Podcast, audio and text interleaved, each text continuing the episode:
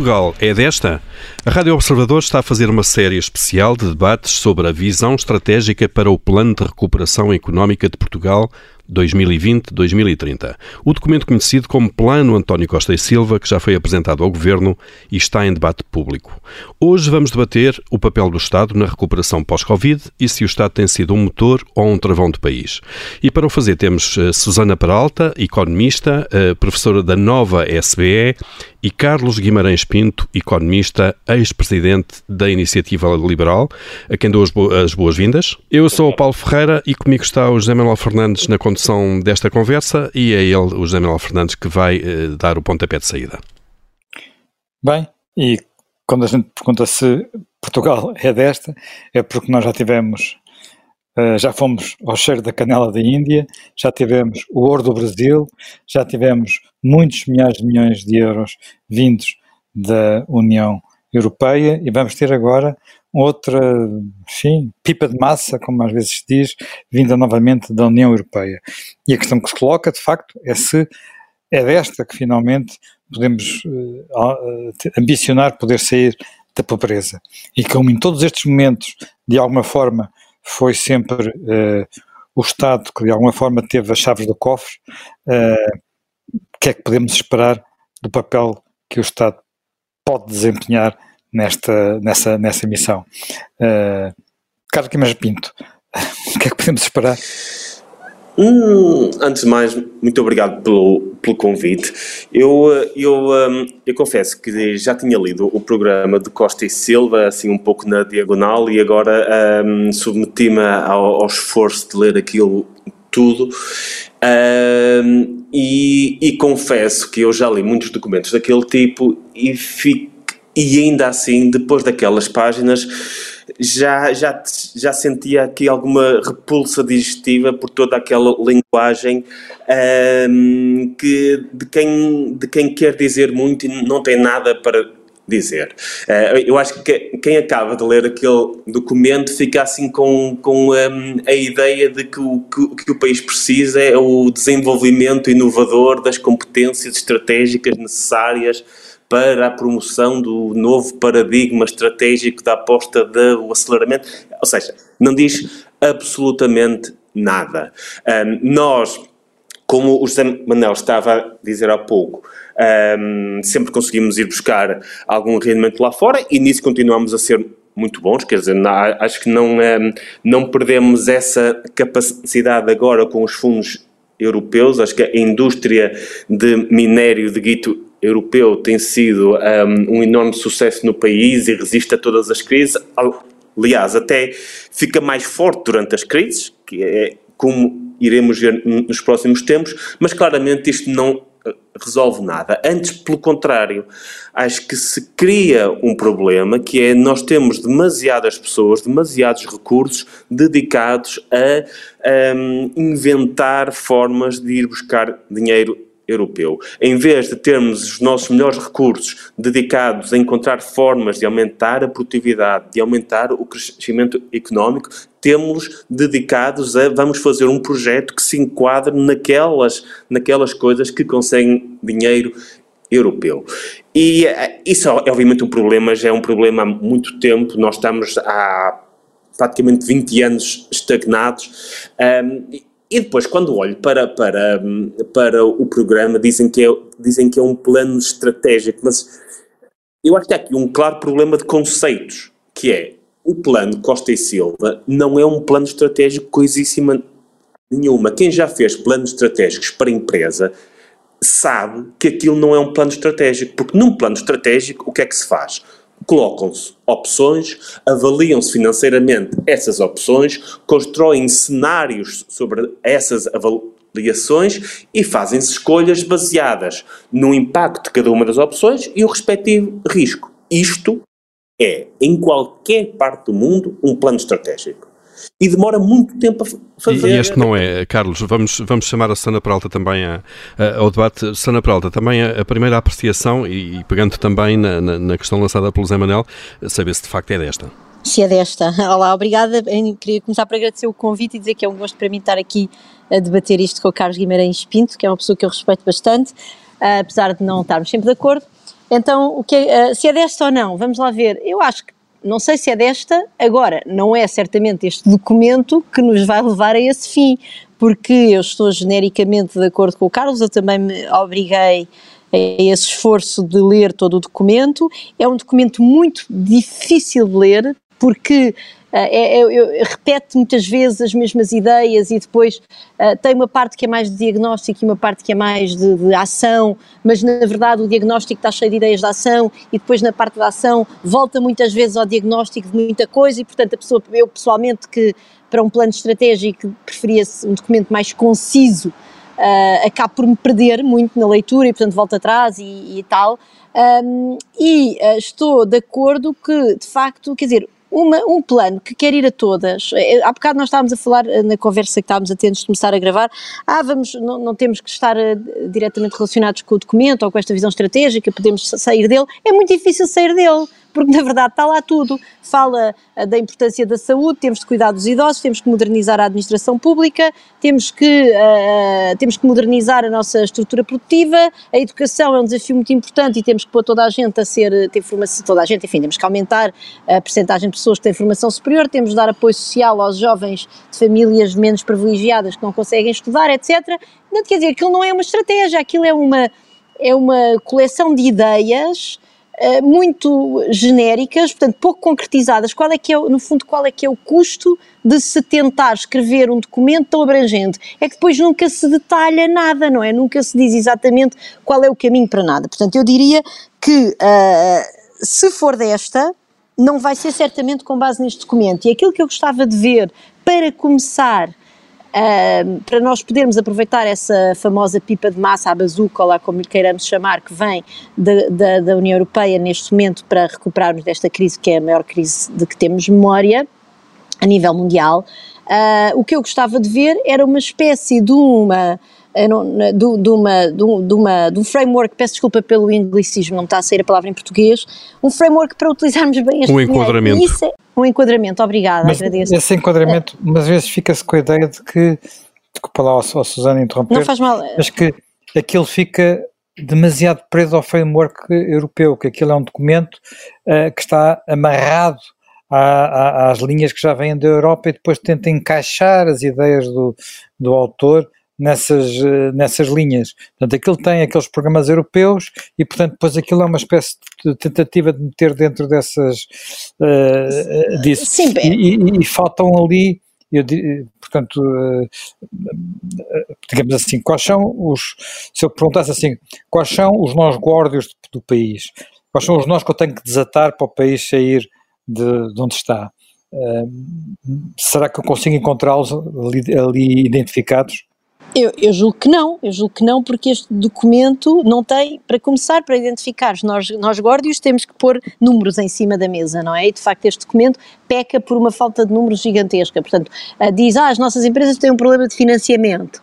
Uh, nossas empresas têm, são um pouco inovadoras, mas depois não nos diz um, um, indicador qualquer que nos ajude a quantificar este problema, não é? E a partir daí podermos fazer aquilo que o Carlos disse bem, que é identificar qual é que é o problema mais premente para começarmos a atacar esse problema em primeiro lugar. Uh, e portanto, eu, eu, diria que o, o, o documento é, é demasiado, é, é demasiado generalista, mas repara, eu julgo que não havia forma de não o ser, porque uma pessoa sozinha, e por muito competente e extraordinário que seja o engenheiro Costa Silva, que eu não conheço, uh, não, não, consegue, quer dizer, não se pode fazer na vizinha, na vizinha Espanha, o Sanchez pôs uma equipa de 100 pessoas a trabalhar naquilo que seria o equivalente deste documento estratégico, porque de facto nós vamos ter que entregar em Bruxelas um chamado plano de, de resiliência e recuperação, que é no fundo uma visão de Portugal para começar a ir buscar, enfim, os diversos fundos comunitários que vão estar disponíveis para a recuperação económica.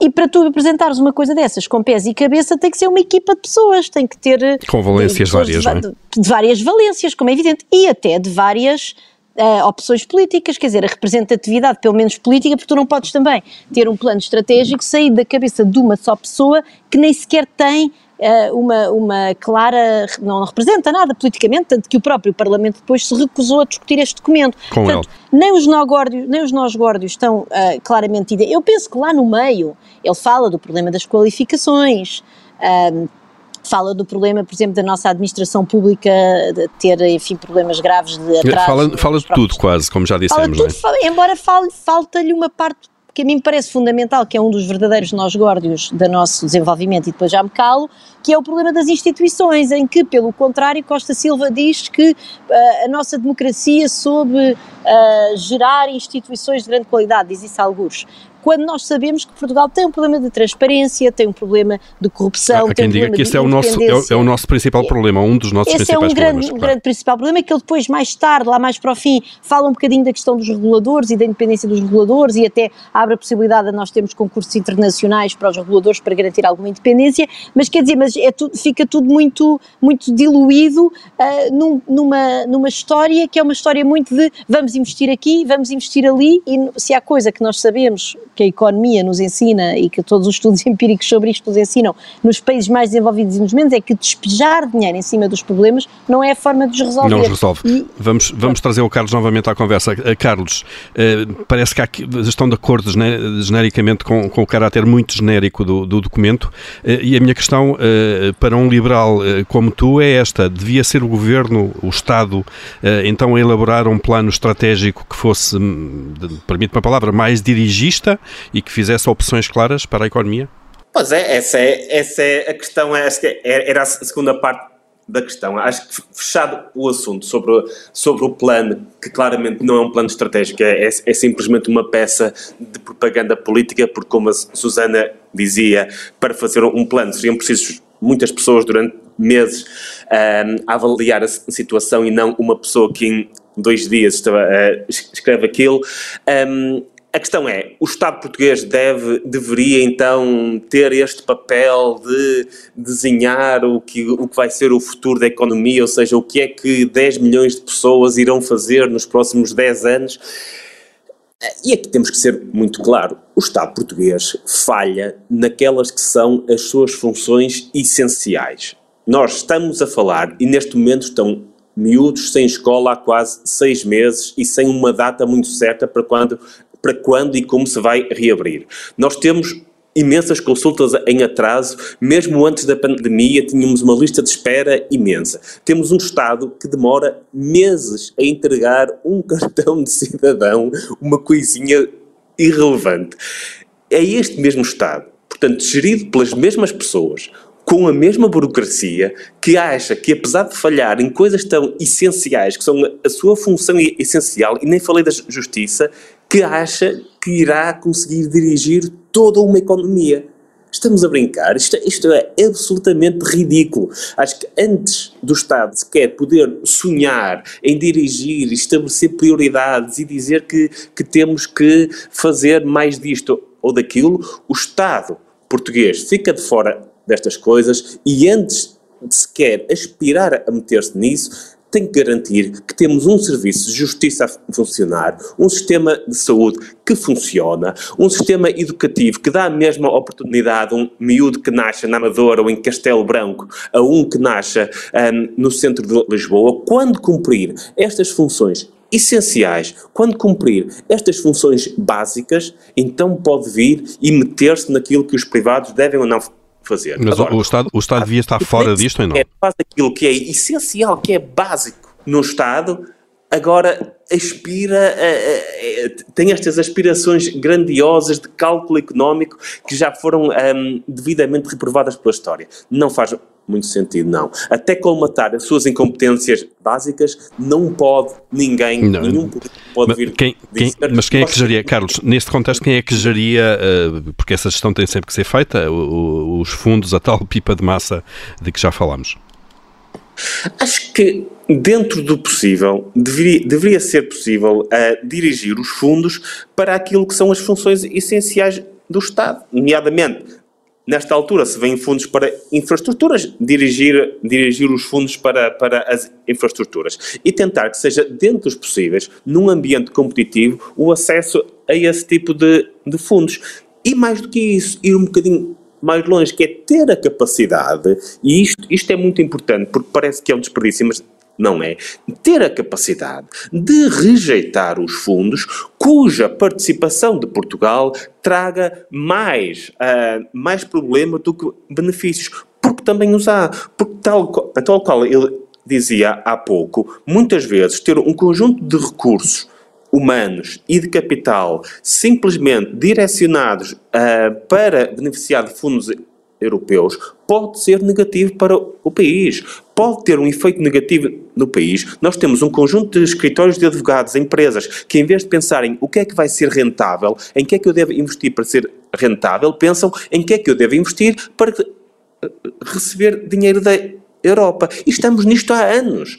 E muitas vezes a decisão certa pode ser simplesmente isto não faz sentido. Até nos podem pagar metade do investimento que não faz sentido investir. Vamos em algo que faça do país mais competitivo. Susana Peralta. Susana, Susana esta, esta ideia não é demasiado subversiva? Uh, subversiva? Eu acho que não sei se há ideias subversivas. Uh, é assim, Vamos lá ver, eu, eu julgo que o Estado tem sempre que estar por trás deste plano por várias razões. A primeira razão é que neste momento a nossa economia está em larga medida estatizada, porque de facto uh, o, com o lockdown, com o confinamento e com a, a, a, paragem da atividade de imensas empresas e o facto de, de nós estarmos a assegurar, nós e, e a generalidade dos países europeus, assegurar o desemprego uh, pagando diretamente rendimentos às pessoas com as políticas de layoff, e basta, para nós percebermos que isso está a acontecer, basta comparar com os números espetaculares, com o aumento espetacular que houve do desemprego nos Estados Unidos, uh, com aquilo que houve na Europa, em que uh, a União Europeia, agora nas, nos números do segundo trimestre que saíram há 10 dias, uh, nós tínhamos perdido 3% do emprego, uma coisa assim. Portanto, estamos a falar de, uma, de, uma, de facto de uma economia que está a ser, a economia europeia em geral, está a ser segura pelo Estado. E, portanto, neste momento o Estado está metido na economia, em primeiro lugar.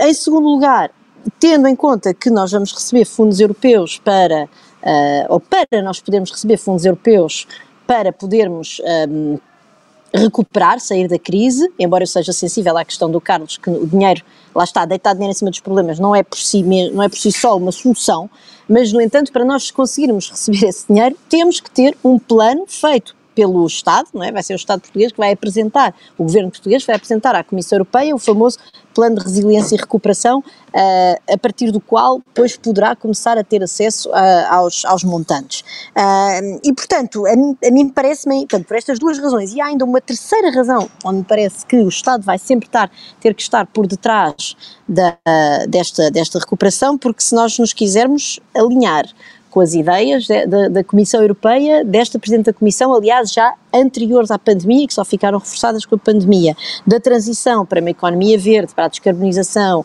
e para uma economia mais digital, isso exige investimento massivo em infraestruturas uh, e também aquela toda a parte da recuperação dos edifícios para os tornar menos, uh, mais passivos em termos energéticos, sendo que eu obviamente não sou propriamente a pessoa mais qualificada para falar disso, mas isso sou, sou sensível e leio bastante sobre esses temas, e portanto isso também é um esforço de investimento que só o Estado é que vai conseguir fazer. Portanto, eu, eu julgo que a questão, para mim, um, o Estado tem que estar por trás deste, deste esforço agora. Agora, também me parece, mais uma vez, absurdo, o Estado podia se concentrar naquilo que é essencial. O essencial é toda a parte que, que, tem que ver com o investimento público, não é? Que vai ser substancial por causa da transição digital e da transição energética, e depois decidir há, obviamente a parte social, muito importante, portanto toda a parte da educação, da saúde e do apoio aos rendimentos das pessoas uh, que não, enfim, que agora vem um outono que vai ser terrível do ponto de vista económico e vai ser preciso perceber o que é que, vai, o que, é que vamos fazer com as pessoas quando as empresas começarem a vergar. Esse outono, esse outono ainda é antes dos fundos chegarem, portanto ainda, ainda é um ainda problema fundos, sim, que vamos ter a resolver é por nós. É verdade, é verdade. Não, não, isso é verdade. E depois, e portanto, e depois provavelmente, enfim, eu não sou contra que o Estado pense em algumas políticas de incentivo ao investimento, com créditos fiscais, etc. Mas é preciso pensar exatamente no que é que vai fazer. Agora, o que nós não podemos é ter, uh, querer investir numa indústria, isto são tudo expressões que eu li no documento do Costa Silva, veículos do futuro, nós temos um grande futuro no, no, no, nestas indústrias de veículos do futuro, uh, defesa e aeronáutica, também parece que podemos ser um grande centro uh, de, de, da indústria de defesa e aeronáutica, da saúde, podemos ter um, um grande cluster de, de indústrias inteligentes de saúde, saúde, depois há, há uma série de utilização de palavras, às vezes há uma linha inteira em que, em que o autor repete sistematicamente a internet das coisas, uh, o big data e, e coisas, coisas assim que vão, vão nos abrir, de repente, a inteligência artificial, mas sem explicar verdadeiramente como é que isso nos vai abrir caminho em todas estas coisas, a história do mar, do, do, da Universidade do Mar, vamos ter um grande centro de competências uh, do mar e das nanotecnologias, quer dizer, não, quer dizer, não, não, vamos poder, obviamente, isso eu sou contra, não quero um Estado que vá agora pôr-se a intervir na economia nesta, desta maneira a resolver, a ir a pagar todo, todo a, a meter-se em todos os quintais, não é? Isso Ou seja, estou, Susana, estou não, não compete ao Estado Sim. estar a definir setores uh, que devem ser mais valorizados, em que o investimento deve ser mais valorizado que outros. Eu tenho alguma dificuldade em responder a isso de maneira assim muito taxativa, sendo que o Estado português me, põe, me dá um bocadinho de medo, porque mesmo quando eu leio a parte, eu devo dizer, mais interessante e onde eu aprendi mais a ler este, este documento é de facto toda a parte que tem a ver com os recursos minerais e, e, uh, e o fundo do mar, é, enfim, que também são é a especialidade que eu de todo não domino Silva. e que é a especialidade, obviamente, do autor e parece ser uma pessoa bastante competente nesse domínio. E de facto, eu, eu, leio isso tudo e isso até é para mim a verdadeira novidade, porque tudo o resto vamos virar para o mar e vamos, eh, vamos tornar uma, vamos ter uma indústria muito boa de cuidados à terceira idade, dizer, tudo isso nós já lemos em algum momento, vamos pegar nos, nos, nas pessoas menos qualificadas vamos pô-las a limpar matas, quer dizer, nós já lemos isso tudo em algum momento das nossas vidas e isso não nos vai resolver os problemas, não quer dizer que não sejam boas ideias. Pronto, a parte dos minérios e dos recursos eh, geológicos é de facto a parte onde eu aprendi mais e onde eu achei, estão aqui umas ideias que eu nunca tinha visto e que parece, onde o autor parece mais documentado. No entanto, isso mim mete muito medo, porque nós sabemos que em Portugal nós temos uma tradição de oferecer rendas a, a empresas do setor energético e, portanto, eu fico com muito medo de ver o Estado português, ou seja, eu em si não sou contra o Estado eh, pensar em dois ou três setores estratégicos e procurar uh, tornar-se, enfim, campeão, vamos, peço desculpa pela, pela expressão, nesses setores e tentar ganhar alguma escala internacional para, para, para ter alguma massa crítica e poder com isso desenvolver o país. Em Portugal fica um bocadinho de medo, porque enquanto nós não tivermos o tal, o tal quadro eh, de transparência, de maior transparência uh, que nós não temos e no qual este documento é completamente omisso, fico hum. com muito medo de facto de, de, de investir, de ir por aí, de ir tá, pelo, Estar a colocar dinheiro com, com os mesmos vícios minérios. de alguma maneira, é isso? Exatamente, claro. exatamente. Uh, Carlos Guimarães Pinto, a mesma questão, uh, se o Estado pode ou deve de facto fazer estas escolhas setoriais para dirigir, canalizar os maiores investimentos? Poder pode, mas não deve, nem me parece que tenha capacidade para isso. Uh, não tem capacidade para isso, basta vermos, se me derem um exemplo, este não é o primeiro plano estratégico que é feito no país, e se me derem um exemplo de, de um, de um dos cinco ou seis planos que foram feitos nos últimos 20 anos, qual deles é que terá funcionado, qual deles é que teve um efeito positivo, se calhar não me dizem nenhum. E se formos procurar exemplos internacionais, é a mesma coisa, porque, porque simplesmente é impossível, é basicamente impossível para um grupo de pessoas ter acesso a toda a informação necessária, nomeadamente informação que não existe, que é informação sobre o que vai acontecer no futuro, o que acontece em tempo real, um, para fazer este tipo de, de planos. Eu aqui lembro-me sempre quando, quando se achava que a produção de laptops era o futuro deste país e investimos bastante na, na produção daquele mini computador chamado Magalhães,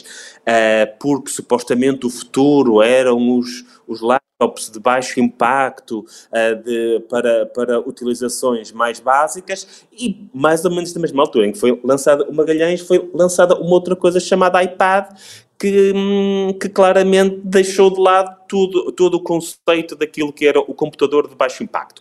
Agora, obviamente que não parece o Estado português não tem capacidade para gerir as coisas mais básicas e, e se nem tem essa capacidade, dificilmente irá ter capacidade para uh, definir quais são os setores, porque as coisas mudam muito rapidamente. Aliás, se este plano tivesse sido feito há um ano, claramente nesta altura já estaria completamente desatualizado. E daqui a um ano nós nem sequer nos iremos lembrar deste plano e nem sequer nos iremos lembrar disto. Qual é o papel do Estado? Qual é que deve ser o papel do Estado? É criar as condições institucionais para que a atividade económica floresça.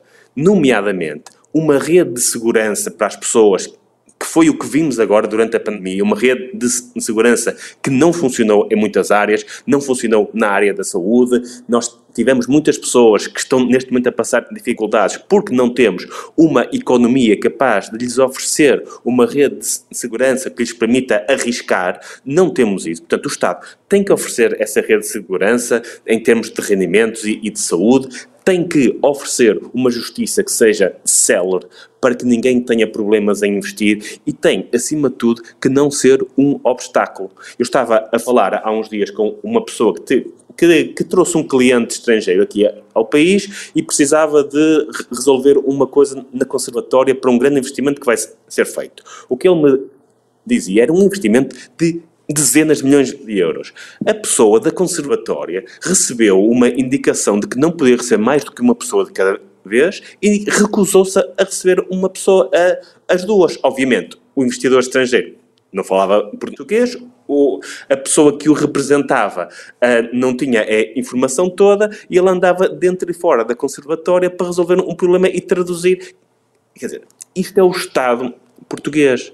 Isto é um Estado português que se coloca na frente dos investidores, que não deixa a, economia crescer e esse é o principal papel do Estado, que é garantir que as pessoas que são as que têm a informação, que são as que investem e, e isso é o mercado. têm condições para o fazer. E isso é o mercado. Eu penso que a Susana também queria dizer qualquer coisa agora.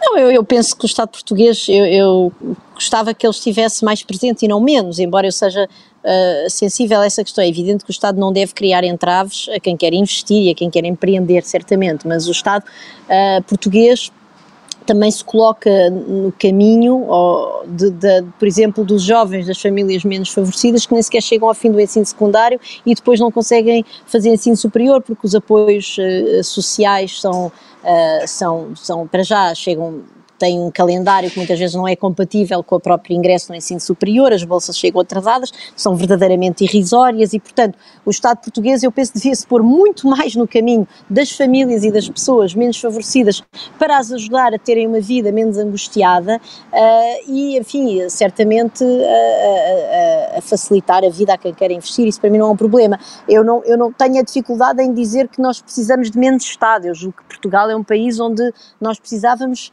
de muito mais Estado em áreas sociais verdadeiramente críticas, como o apoio à pequena infância, por exemplo. Nós sabemos que nós perdemos muitas crianças uh, ainda antes de entrarem naquilo que é o ensino obrigatório. Enfim, há muita investigação sobre isso a nível internacional e em Portugal, por exemplo, nem sequer temos uma rede de creches ou de jardins de infância pública generalizada. Isso ainda não existe e, portanto, eu julgo que, que, que aquilo que os problemas sociais que esta crise colocou em cima da mesa e a enorme precariedade e muitas pessoas que de facto ficaram sem qualquer rede de apoio e isso foi é, é catastrófico e é de facto o Estado a falhar no mais básico, mas isso também só acontece porque nós temos uma sociedade muito desigual, onde existem ilhas de precariedade uh, que na verdade não são verdadeiramente uh, civilizadas uh, no século XXI e que é uma pena que o Estado não, não, não nesse ponto de vista eu penso que nós temos pouco Estado e não, uh, e não muito Estado, temos falta de Estado para, para resolver esses problemas, nós temos e, um, e é isso, um, enorme Susana, déficit de políticas sociais, enorme déficit de políticas e, sociais. E então a solução aí é colocar, uh, obviamente, mais recursos uh, naquilo que é a função social do Estado precisamos de muito mais recursos naquilo que é a, a função social do Estado. Uh, basta ver, podemos começar, lá está, pelo todos os cuidados da primeira infância. Portugal não tem verdadeiramente um, um programa nacional de primeira infância que, por exemplo, envolva visitas uh, domiciliárias, como acontece em muitos países, uh, em muitos países europeus, não é? onde se consegue detectar situações de risco, onde se consegue ajudar as famílias com com aquilo hum. que se chama as A questão é de onde é que vêm esses recursos, não é? E se depois, se depois disso não acabamos com um Estado maior também na dimensão? Não, é, pois, eu, eu não tenho nenhum problema com ter um Estado maior, desde que ele faça aquilo que eu estou à espera que ele faça, que é precisamente acudir às famílias, às pessoas, não é? Às pessoas, porque em última análise a economia são pessoas. Por exemplo, é nesta questão dos lares, que agora está muito na voga nestas últimas semanas, porque enfim, o que está a acontecer é verdadeiramente trágico, mas aquilo que eu tenho lido uh, na, na, imprensa, inclusivamente no Observador, é que os lares querem contratar e não conseguem. Porquê querem mas, contratar e não conseguem? Porque de facto não têm recursos. Mas eu posso, isso é verdade, mas ao mesmo tempo o Estado, eh, quer dizer, este, nós temos um Estado que mexeu 88 vezes nas leis do trabalho durante a pandemia. Isto é um, um Estado que faz isto. Uma, uma, pequena, uma pequena e média empresa não consegue seguramente, não tem seguramente um gabinete jurídico que consiga lidar com um Estado que metes 88 é, vezes é no de trabalho, vai perder-se, certeza absoluta. Portanto, alguma coisa não. está mal num Estado que legisla, não, é pelo menos legisla, legisla a mais, não é?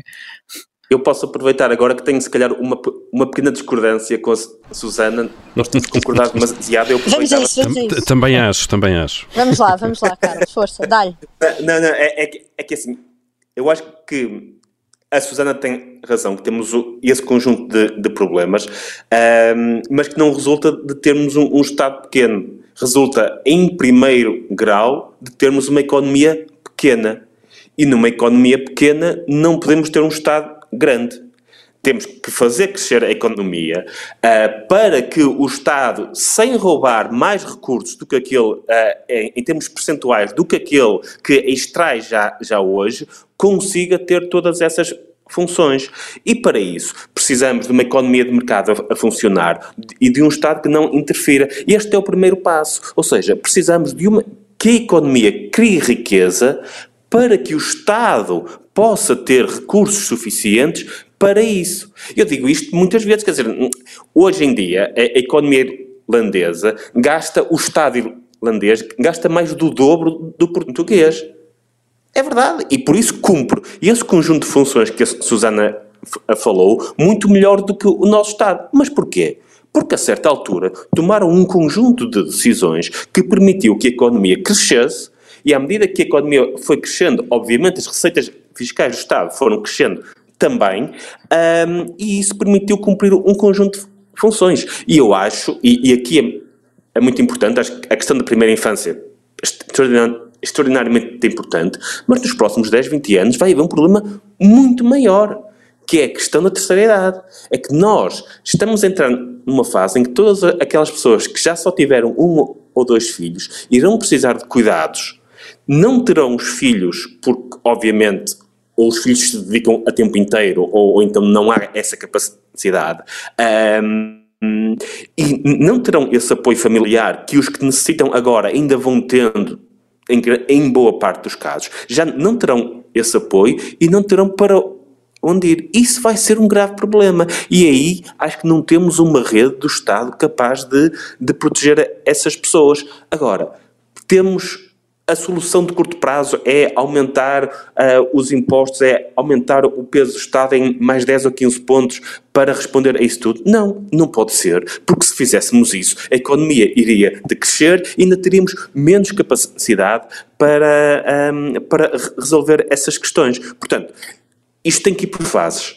E a primeira fase, se eu vir que o meu vizinho rico tem um Ferrari e por isso vive muito bem e educa muito bem os filhos, uh, o primeiro um, o, o, primeiro passo não é ir comprar um Ferrari. O, o, primeiro passo é como é que eu vou acumular riqueza suficiente para um dia poder aspirar a comprar todas aquelas coisas. E esse é o nosso primeiro passo, que é como é que vamos fazer a economia crescer para que todas as pessoas e o Estado tenham mais recursos para responder a estes problemas todos. Porque não podemos começar a construir a casa pelo teto, não podemos começar a dizer o primeiro objetivo temos é gastar mais aqui, aqui e aqui. E como é que se cria?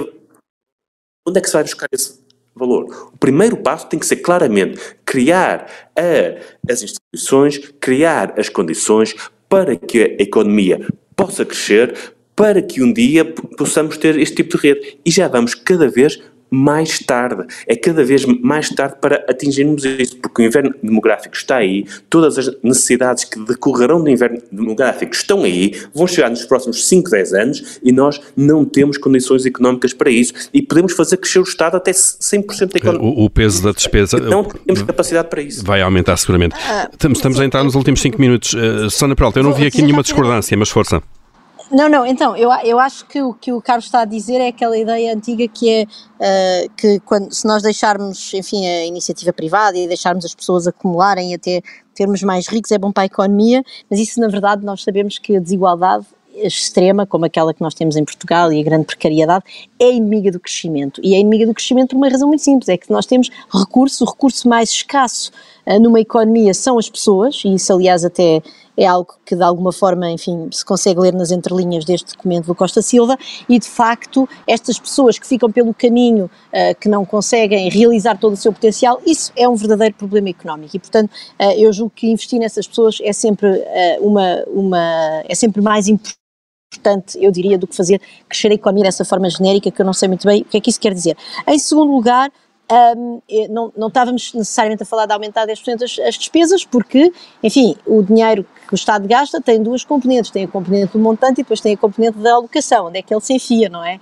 E nós, por exemplo, estamos a preparar para gastar uh, dinheiro na TAP, uh, estamos agora com esta coisa do hidrogênio, que ainda não percebi muito bem o que é que isto quer dizer, pode até ser uma excelente ideia, mas ainda não me convenceram verdadeiramente disso, e é evidente que este tipo de políticas sociais que eu estou, de que eu estou a falar são opções, portanto é uma questão também de optar. Por outro lado, relativamente à questão de, mesmo aumentando não necessariamente em 10 em 15% da receita fiscal, nós não podemos olhar só para isso pelo valor médio, é preciso ver quem é que está a pagar essa receita fiscal. E é evidente que é muito importante e felizmente que a Europa neste momento tem uma agenda clara de termos impostos europeus que nos permitem ir buscar dinheiro a bases tributárias uh, que de outra forma um país, certamente uma pequena economia aberta como Portugal, não consegue ir buscar nem às multinacionais com práticas uh, fiscais agressivas, nem enfim, aos, aos, mesmo até aos, enfim, aos, uh, uh, aos contribuintes individuais mais sofisticados que também beneficiam desse tipo de práticas fiscais agressivas e, portanto,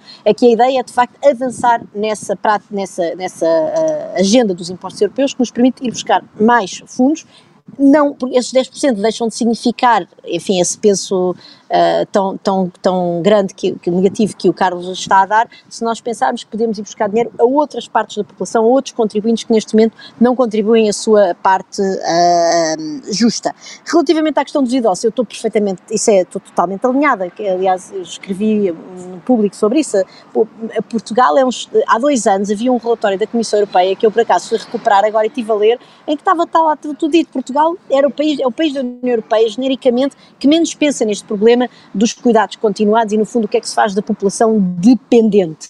E, de facto, isso é aquilo que nós estamos a ver neste momento, é que é tal problema dos, dos lares nem sequer conseguirem contratar pessoas. E porquê é que não conseguem contratar pessoas? Porque não têm recursos, porque, de facto, aquilo são trabalhos uh, muito duros, física e emocionalmente, e as pessoas são mal pagas, trabalham por turnos, etc. E, e, não, e o que nos aconteceu neste momento está-nos a arrebentar, está-nos a arrebentar, e, e, a verdade, eu até, eu queria que vou terminar, está-nos a arrebentar um bocadinho a bolha nas mãos, e essa é a bolha que também nos vai arrebentar das outras situações de precariedade não só da pequena infância, como todas as bolsas de pobreza, etc., há um momento em que aquilo rebenta e nós reparamos devíamos ter apagado, devíamos ter criado as condições antes do incêndio deflagrar. Não foi isso que fizemos nos lares e eu gostava que não fosse isso que fizéssemos nas outras dimensões que aqui estivemos a discutir. Estamos mesmo, mesmo a chegar ao fim do nosso tempo, temos um minuto para cada um e eu, eh, para fechar, pedia primeiro ao Carlos Guimarães Pinto que nos dissesse então o que é que fazia deste, deste documento, deste plano. O que é que fazia com o Sim, plano? ele está neste momento em discussão pública, ignorável simplesmente.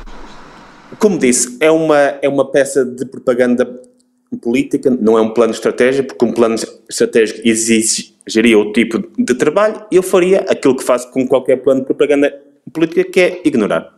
Eh, Susana Peralta, a mesma questão.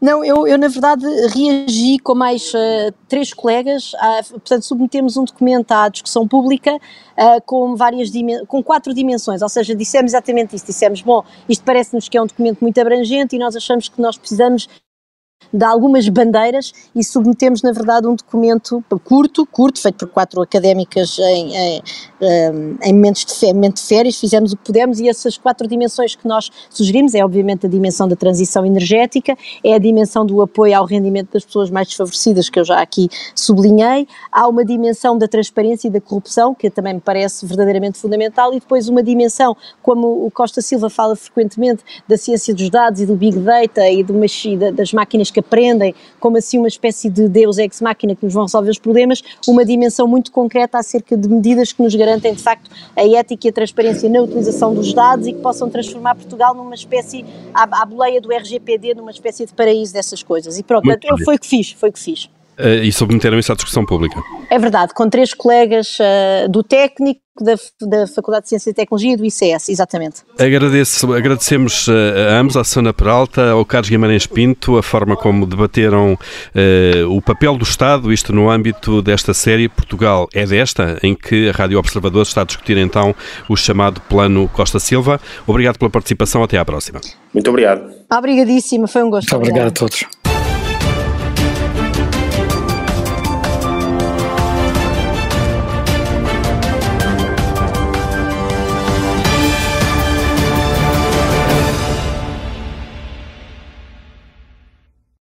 Obrigada por ter ouvido este podcast. Se gostou, pode subscrevê-lo, pode partilhá-lo e também pode ouvir a Rádio Observador online em 98.7 em Lisboa e em 98.4 no Porto.